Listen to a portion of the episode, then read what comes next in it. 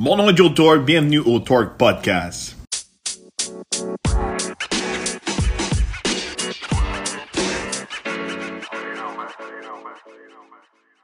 Épisode 1 du Torque Podcast. Premièrement, euh, qu'est-ce que c'est le Torque Podcast? On va parler tout ce qui a rapport à l'automobile en français. Euh, je suis un passionné automobile. Euh, je vais vous donner un peu aussi euh, mon background, mon expérience aussi, mon expertise, tout ça dans le domaine automobile. puis en fait, qu'est-ce qui va se passer dans le Torque Podcast? Premièrement, Torque Podcast, on va parler d'automobile, les essais aussi que je fais, j'effectue chaque semaine en fait. Et aussi, on va parler euh, des nouvelles automobiles, qu'est-ce qui se passe dans le monde automobile, parce que ça brasse beaucoup, surtout en 2020. L'année s'en vient, euh, il y a beaucoup de modèles intéressants qui, qui est à venir. Fait que ça, c'est très intéressant. Puis aussi, on va parler de tout ce qui est rapport automobile pièces, pneus, euh, accessoires, côté performance. Peu importe aussi si c'est une machine qui a des roues avec un moteur, on est intéressé à parler de ça au Torque Podcast. Fait que, regardez, on va commencer avec qu'est-ce que c'est qui ça Joe Torque? Euh, c'est quoi mon background, qu'est-ce que je fais dans l'automobile, comment ça je suis rendu à essayer des chars toutes les semaines, qu'est-ce qui se passe avec ça? Bon, en fait, moi, euh, quand j'étais, je suis sorti du secondaire, euh, j'étais allé au collège, j'étais allé dans un programme automobile, d'administration et marketing au Georgian College à Barrie, Ontario. Euh, fait que c'est là que j'ai étudié étant plus jeune. Fait que c'était proche de Toronto. Euh, fait que j'ai fait mon collège là-bas. Ensuite, j'étais allé à l'université à West Palm Beach, à Northwood University. Fait que c'est là que j'ai eu euh, mon diplôme universitaire euh, spécialisé BBA, que ça s'appelle en anglais. Euh, vraiment automobile, mais administration marketing. Par la suite, j'ai passé beaucoup de temps à regarder dans les événements automobiles, surtout dans les salons de l'auto. Fait que pendant plus, regardez, j'ai commencé à faire euh, des événements pendant que j'étais au collège. Puis à la suite de ça, pendant au moins euh, plus que 10 ans, en total, j'ai au moins 13 ans d'expérience dans les salons l'auto. J'ai travaillé avec plusieurs manufacturiers. J'ai travaillé avec GM, avec Ford, avec Volkswagen, avec Mercedes, avec Toyota et beaucoup d'autres. Fait que de ce côté-là, euh, j'ai été formé euh, par les manufacturiers. Euh, j'étais un product specialist qui appelait dans le temps. Fait que j'ai eu des formations année après année. à la suite de ça, j'ai donné des formations sur le produit. Soit que c'était des gens qui faisaient partie du salon Loto, ou soit que c'était des gens qui travaillaient en concession ou côté corporatif. J'étais vraiment un expert côté produit et je donnais des formations sur le produit. À la suite de ça, ben, à la fin, regardez, euh, j'avais mon équipe, tout ça. Euh, je manageais beaucoup de gens dans les événements, dans les salons loto. Fait que tous les lancements euh, pendant plusieurs années, peu importe où c'était, Los Angeles, New York, Miami, Toronto, Vancouver, Montréal, j'étais là. Pendant mon séjour avec les salons loto pour les manufacturiers, j'ai passé beaucoup de temps avec Ford, Ford et Lincoln. Puis euh, c'est à ce moment-là que j'ai vraiment été introduit dans le monde des réseaux sociaux. Euh, je faisais partie euh, vraiment de l'équipe qui faisait de la promotion pour les salons de l'auto. J'étais devenu une personnalité Ford.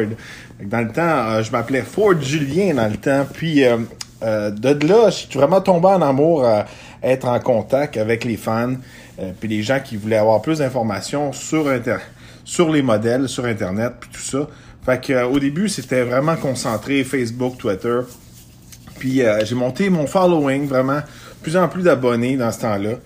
Mais euh, à cause que j'étais vraiment coincé dans la machine corporative, c'était vraiment limité qu'est-ce que je pouvais faire comme contenu, puis comment je pourrais interagir avec les fans, puis tout ça. Fait qu'à la force du temps, je suis venu un peu frustré de pas pouvoir faire plus pour les fans, puis être faire plus de trucs aussi avec eux autres. Puis euh, peu importe si j'avais quelqu'un qui voulait m'approcher, un commentaire ou parler de pièces, je pouvais pas rien parler de ça. Fait que de ce côté-là, je me sentais un petit peu prisonnier de la machine corporative. C'est à ce moment-là que j'ai décidé vraiment euh, d'aller de mon côté. Puis c'est là que j'ai inventé, j'ai créé Torque Army une de mes pages qui a, qui a, parti un peu euh, ma business puis un peu mes réseaux. Fait qu'avec le temps, Torque Army a pris de l'ampleur. J'étais vraiment en contact avec les enthousiastes. par la suite, euh, j'ai un peu étalé Torque Army, je pourrais dire. Euh, je l'ai fait agrandir parce que je voyais qu'il y avait vraiment de l'enthousiasme côté véhicule performance. C'était vraiment concentré, euh, je pourrais dire, sur les muscle cars, les véhicules américains, tout ce qui était performance, un peu la course, la modification, ces choses-là. Mais je pourrais dire, d'un côté, il y avait beaucoup d'intérêt du côté camion, puis j'ai toujours été aussi très fort du côté camion. Alors j'ai créé Torque Off-Road, une autre page qui a, qui grandi avec le temps, euh, qui, a, qui, a, pris beaucoup d'ampleur. Euh, de nos jours, euh, le, le, Torque Network que j'aime appeler est vraiment grandi. J'ai bientôt, je vais atteindre les 1 million d'abonnés. Euh, puis euh, avec tous mes réseaux. Puis les pages les plus populaires sont sur Instagram.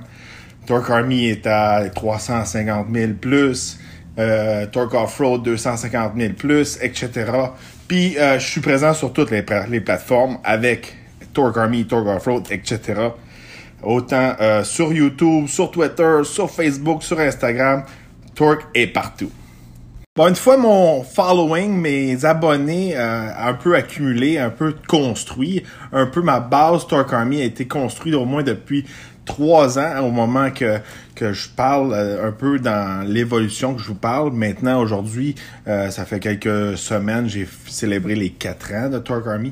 Mais quand ça faisait environ trois ans, regardez, je m'ai fait approcher par GM Canada. Ça a été les premiers à vraiment me donner l'opportunité euh, d'avoir accès aux véhicules de presse. Fait que c'était vraiment nouveau pour moi à ce moment-là. Fait que je suis vraiment tombé dans le milieu euh, un milieu que j'ai toujours un peu regardé quand j'étais plus jeune, avec les guides de l'auto, etc. Tous les livres avec lesquels j'ai grandi, les émissions que je regardais à la télé. Je suis tombé vraiment dans un monde de journalistes automobiles. au début, c'était vraiment comme vraiment un programme influenceur. Puis euh, moi, j'en ai pris un peu... Euh, j'ai pris avantage du programme. J'ai dit, hey, moi, je veux pas juste conduire un ou deux chars, je veux toutes les conduire. Puis euh, à la force de, commencer à faire des reviews, euh, monter mes vidéos, ces choses-là, euh, puis améliorer mes photos. Encore aujourd'hui, j'essaie de m'améliorer et à faire de plus en plus de choses. Regardez, aujourd'hui, je fais un podcast. c'est sûr, ce sera pas mon meilleur podcast, mais avec le temps, je me dis plus que je vais en faire, plus que je vais m'améliorer, plus que je vais pouvoir aussi améliorer mon équipement pour faire un podcast. Fait que j'ai fait la même chose avec la photo, la vidéo, euh, peu importe aussi euh, les réseaux sociaux que j'utilise, j'essaie de maximiser euh, le plein potentiel de ces réseaux-là. Avec le temps, surtout dans la dernière année, j'ai débloqué plusieurs relations avec les manufacturiers. Puis euh, présentement, aujourd'hui, j'ai presque accès à presque toutes les marques, juste quelques-unes que j'ai pas débloquées encore ou ils sont un petit peu pas prêtes pour euh, donner accès à des gens qui sont plus style euh, réseaux sociaux, qui sont pas euh, traditionnels médias, je pourrais dire. Il y a certains manufacturiers qui aiment mieux vraiment faire affaire juste avec des médias traditionnels. Quand je parle de médias traditionnels, c'est vraiment la télévision, la radio, les journaux, etc. Fait que c'est vraiment à partir de cette année que ça a vraiment débloqué, que euh, j'essaie des véhicules presque à toutes les semaines, des fois même deux par semaine. Euh, puis aussi, je fais partie de plusieurs voyages de plus en plus. Fait que je suis vraiment entre les deux. Je suis quelque chose que je suis quelqu'un qui euh, vraiment qui a fait sa place tout seul, je pourrais dire. Euh, je suis pas un journaliste, je suis pas un influenceur, je suis comme entre les deux. Euh, je suis pas quelqu'un qui aime ça écrire. Euh, c'est, moi, je crois plus en le audio, vidéo, photo, etc. Euh, visuel. c'est un petit peu pour ça que je veux partager avec vous euh, un peu mes expériences, un peu mes pensées, ces choses-là. Parfois, regardez, euh, je fais plusieurs choses dans une semaine, puis je peux pas mettre tout sur vidéo. puis des fois aussi, vous, vous êtes occupé dans votre journée parce que regarder des vidéos, des fois, c'est bien beau, mais des fois, vous avez plus de temps avoir euh, à écouter dans votre véhicule, pogné dans le trafic, que écouter une vidéo chez vous, sur votre télé ou sur votre euh, appareil mobile. Fait que c'est pour ça que j'amène le podcast. Je me dis, regardez, gros des gars de char qui m'écoutent. Euh, fait que je me dis, ils doivent passer pas mal de temps dans leur char. Fait que pourquoi pas leur offrir une version podcast pour leur auto. Fait que je trouve que c'est une super bonne idée. Euh, puis, euh, je veux vraiment essayer de vous apporter euh, des réponses à vos questions. Fait que à chaque épisode, j'aimerais ça inclure un, un peu un segment que je vais répondre à des questions. Je vais faire de mon mieux. je sais que souvent, je fais des questions sur mon Instagram, dans mon story, vous avez des questions sur les véhicules usagés. Ça, je trouve ça toujours un petit peu touché de ce côté-là tout ce qui est usagé, ça dépend toujours de la condition du véhicule, puis comment il a été entretenu, puis peu importe. Mais euh, je vais faire de mon mieux pour euh, répondre à vos questions. Puis si le podcast marche bien, on va faire venir des invités, des gens intéressants, du du monde qui sont dans l'automobile, d'autres passionnés, puis euh, ou des gens qui vont vraiment nous apprendre des choses. Fait que peu importe que ça va être dans l'automobile, les pièces, la performance, ou même un peu, on va toucher des fois un peu aux réseaux sociaux, parler comment ça, comment que ça évolue de ce côté-là. Fait que je pense que ça va être pas mal intéressant. Fait que si on revient sur la dernière année, quelque chose que je voulais vraiment préciser, c'est vraiment le fait que euh, j'ai vraiment euh, changé un peu euh, ma perspective que j'avais auparavant sur les réseaux sociaux. Euh, j'ai vécu plusieurs années euh, en Floride. Fait que j'étais vraiment pro USA, puis euh, contenu en anglais, tout ça. Mais quand même, de ce côté-là, le contenu en anglais est quand même saturé. je fais beaucoup de contenu en anglais. c'est un prérequis pour survivre de nos jours. Mais je trouvais que du côté français, il y a beaucoup de lacunes. Puis surtout sur Instagram. Fait que c'est là que j'ai commencé à dire hum, je vais partir à une autre page personnelle Joe Talk juste en français. Puis pour beaucoup de gens, ils sont comme ça. fait aucun sens d'avoir deux pages personnelles, une en français, une en anglais. C'est beaucoup trop de job, blablabla. Bla, bla. Puis, euh, tu sais, moi personnellement, au début, je me suis dit, regardez, crime, euh, il y a beaucoup de choses que je fais que les gens autour de moi, ils, ont une base en anglais, mais ils sont pas bilingues. Ils comprennent pas tout le temps qu'est-ce que je fais. Fait que j'ai dit, pourquoi pas leur offrir du contenu en français? Fait que c'est parti de là. Euh, je trouvais que ma page avait une très bonne interaction avec les gens en français. Puis, euh, dernièrement, je vous offre euh, les pages Torque Army et Torque Offroad en français. Fait qu'un petit peu le même contenu qu'on retrouve sa page en anglais, mais quand on arrive pour parler de nouvelles automobiles ou de, choses un petit peu plus techniques, je vous offre tout le contenu en français. Euh, dans le podcast ici, c'est sûr certain vous n'allez pas avoir du français soigné à la Radio-Canada. Euh, j'utilise beaucoup de termes anglais. Puis je crois que dans l'automobile, là, on, va se dire, là, il faut utiliser des termes anglais. Là. Euh, on va pas dire des vilebrequins en tête, là, puis peu importe comment ils appellent les pièces d'un moteur. On va dire les termes qu'on comprend. Un camshaft, c'est un camshaft. Un crankshaft, c'est un crankshaft, etc. Fait que de ce côté-là, regardez, on va faire ça simple. C'est sûr que, euh, regardez, j'essaie de vous amener de plus en plus de, de, contenu en français. J'espère que vous allez l'apprécier. Puis, euh, vraiment, je veux développer l'émission, autant euh, mes reviews que je pose sur YouTube, sur IGTV, sur Facebook, puis là, le podcast. Ça fait beaucoup de travail, mais ça me fait plaisir de vous l'offrir. Fait que, dites-moi un peu aussi, qu'est-ce que vous aimeriez voir de l'émission? J'ai beaucoup d'idées en tête. Euh, je veux répondre à vos questions. Euh, puis comme je vous dis, ultimement, ça va être vraiment d'amener des invités puis de jaser auto. Fait que pour les questions, vous pouvez me les envoyer sur Instagram, Facebook, peu importe où. Euh, je vais prendre les meilleurs je vais essayer de répondre dans la prochaine épisode à vos questions. vous pouvez les envoyer soit par email, soit par DM, par message, peu importe où si vous envoyez les meilleures questions, je vais essayer de les répondre dans l'émission. Bon, prochainement, regardez, on va parler auto. Euh, cette semaine, qu'est-ce que je conduis? Qu'est-ce qu'il y a dans ma course cette semaine? Regardez, je regarde dehors, qu'est-ce qu'il y a? Dans ma course cette semaine, il y a un Hyundai Palisade. C'est la première fois que euh, je conduis euh, un Hyundai à faire un review dessus, un essai routier complet. je fais une série présentement de VUS à 7-8 passagers et plus. Regardez, pour moi, présentement, je trouve que euh, les véhicules comme le Palisade, j'ai conduit il y a quelques semaines le Volkswagen A-Class aussi. C'est vraiment la nouvelle génération de minivan. Parce que, on va se dire, les minivans, c'est passé de mode, c'est plus cool comme c'était, blablabla. Bla, bla. Il y en a qui sont vendus minivan, ils aiment les portes coulissantes. Euh, c'est pour ça que Honda vend encore le Odyssey et, euh, et autres sont très encore populaires. Mais en général, la, plupart des gens, ils veulent quelque chose qui euh, va être un petit peu plus de look, qui fait un petit peu moins maman euh, qui emporte les enfants au soccer. Fait que la nouvelle mode est vraiment au VUS avec euh, beaucoup de place à l'intérieur, mais en même temps, ça reste un véhicule qui est facile à conduire. Puis euh, quand même supposément économique. On va se dire, ces VUS-là, c'est pas des vrais trucks. Moi, je suis un fan de trucks. Moi, j'aime ça quand c'est un, body on frame qu'appelle en anglais. Euh, Ceux-là, ils ont vraiment des monocoques, des unibody qu'ils appellent. Euh, je pourrais dire que c'est vraiment... Euh, c'est une coche au-dessus d'un minivan, ce type de véhicule-là. Mais c'est vraiment pas encore euh, égal avec des expéditions Yukon, Tao, etc. Fait que c'est ça que j'essaie cette semaine. Premier Hyundai, regardez, euh, je suis agréablement euh, surpris. Beaucoup d'équipements. Le modèle a laissé cette semaine 55 000 euh, beaucoup, beaucoup, beaucoup de gadgets. J'ai même pas trouvé encore tous les gadgets dessus, mais c'est très, très cool, regardez.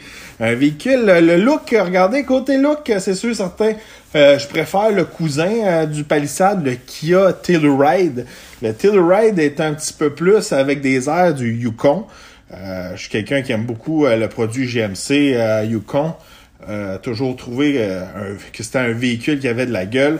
Fait que je trouve que le Telluride a un petit peu des airs de Yukon, un mini Yukon, je pourrais dire. Fait que côté design, j'aime mieux le Kia. Mais côté équipement, regardez, le Hyundai, vraiment, il vient donner tellement d'équipements. c'est un véhicule que, regardez, c'est sûr certain que quand on le compare aux autres, pour le prix, le Hyundai vient écraser la compétition côté équipement. Fait que j'ai pas fini mon test encore cette semaine.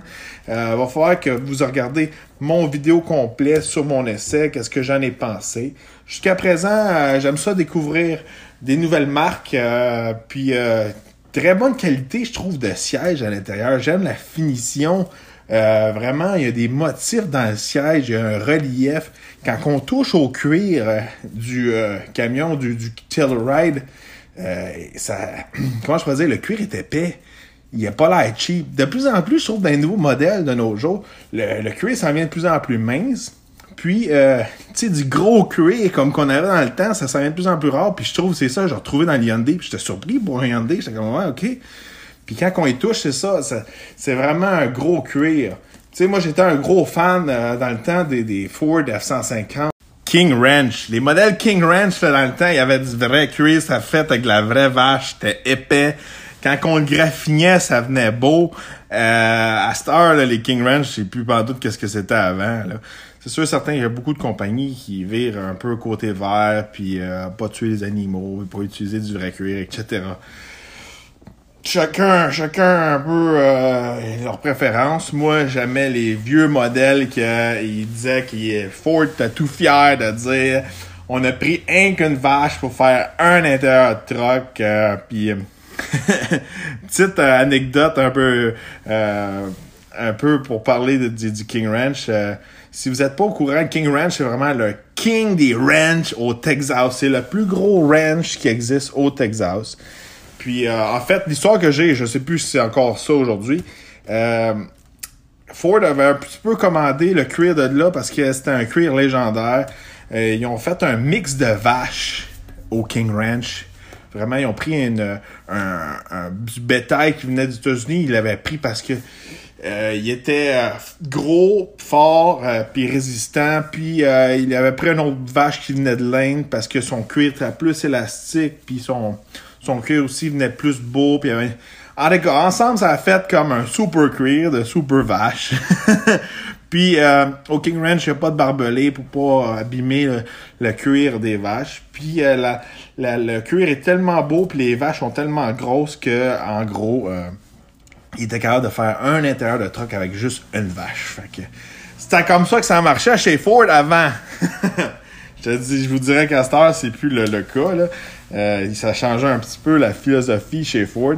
Mais bon, euh, j'ai toujours aimé l'histoire du King Ranch. Puis on va se dire entre nous autres, là, le gars qui achète un King Ranch, eh ben c'est pas celui que vous allez retrouver à une manifestation euh, climatique ou contre tuer les animaux.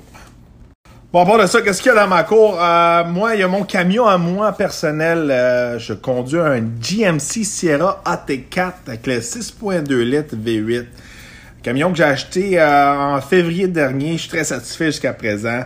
Regardez, je trouve que vraiment GMC est venu faire leur place. Avant, j'avais un Ford Raptor puis un Mustang GT qui était modifié beaucoup avec des pièces Roush.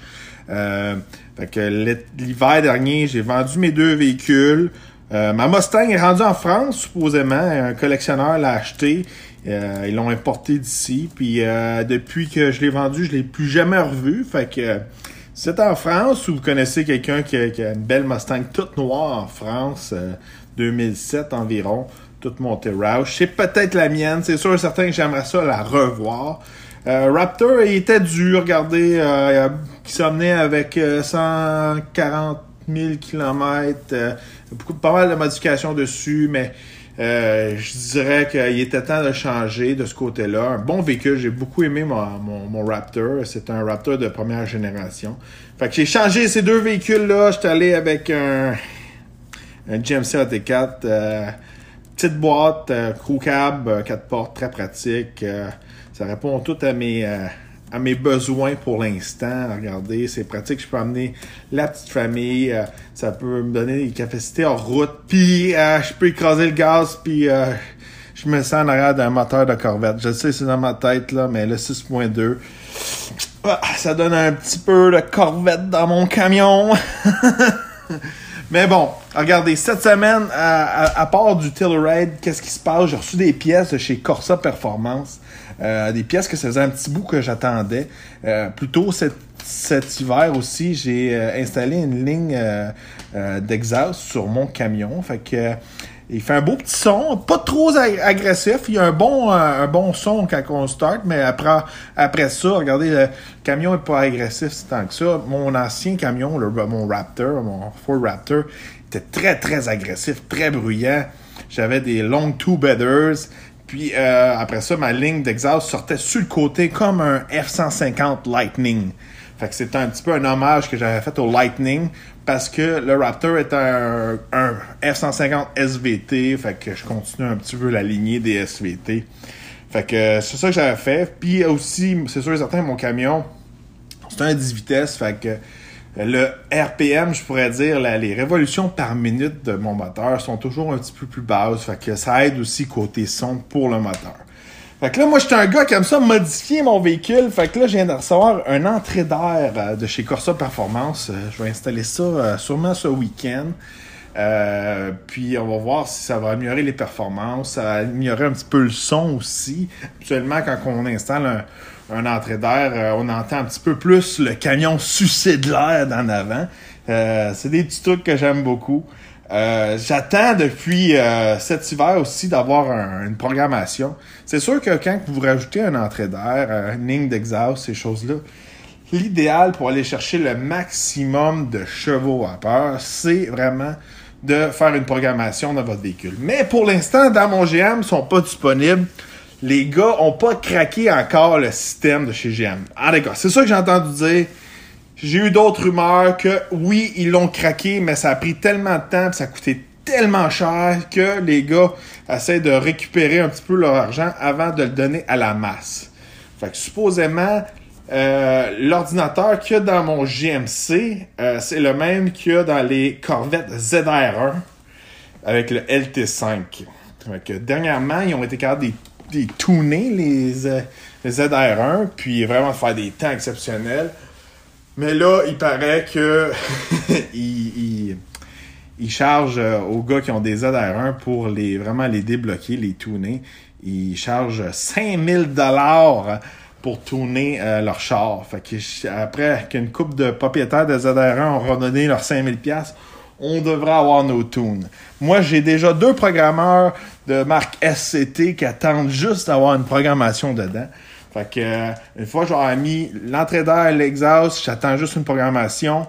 Euh, habituellement, j'aime ça programmer mon camion pour rouler sur du 91 octane ou 94. Euh, mes deux anciens véhicules étaient sur le 94, mais sur le 94, quand on voyage ou on va en road trip, c'est pas très pratique. Fait sûrement, je vais faire un tune sur du 91.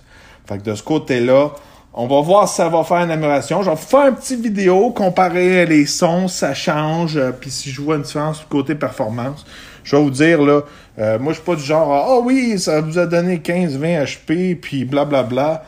Euh, habituellement, entrée d'air puis exhaust, là, si vous avez pas de programmation, ça change pas tellement de choses. C'est plus pour le son puis comment que c'est agréable. C'est sûr, le camion respire un peu mieux, mais il faut vraiment avoir la programmation pour soutirer le maximum de chaud vapeur. Fait que c'est ça qui se passe cette semaine. Euh, J'essaie de vous apporter des épisodes à toutes les semaines si je suis capable. Je sais pas si je être capable de tenir cette promesse-là, mais euh, envoyez-moi vos, questions. Je vais essayer de les répondre dans les prochains épisodes. Puis vous dire qu'est-ce qui se passe aussi. Semaine prochaine, j'ai une semaine extrêmement occupée. Beaucoup de choses qui s'en viennent au programme.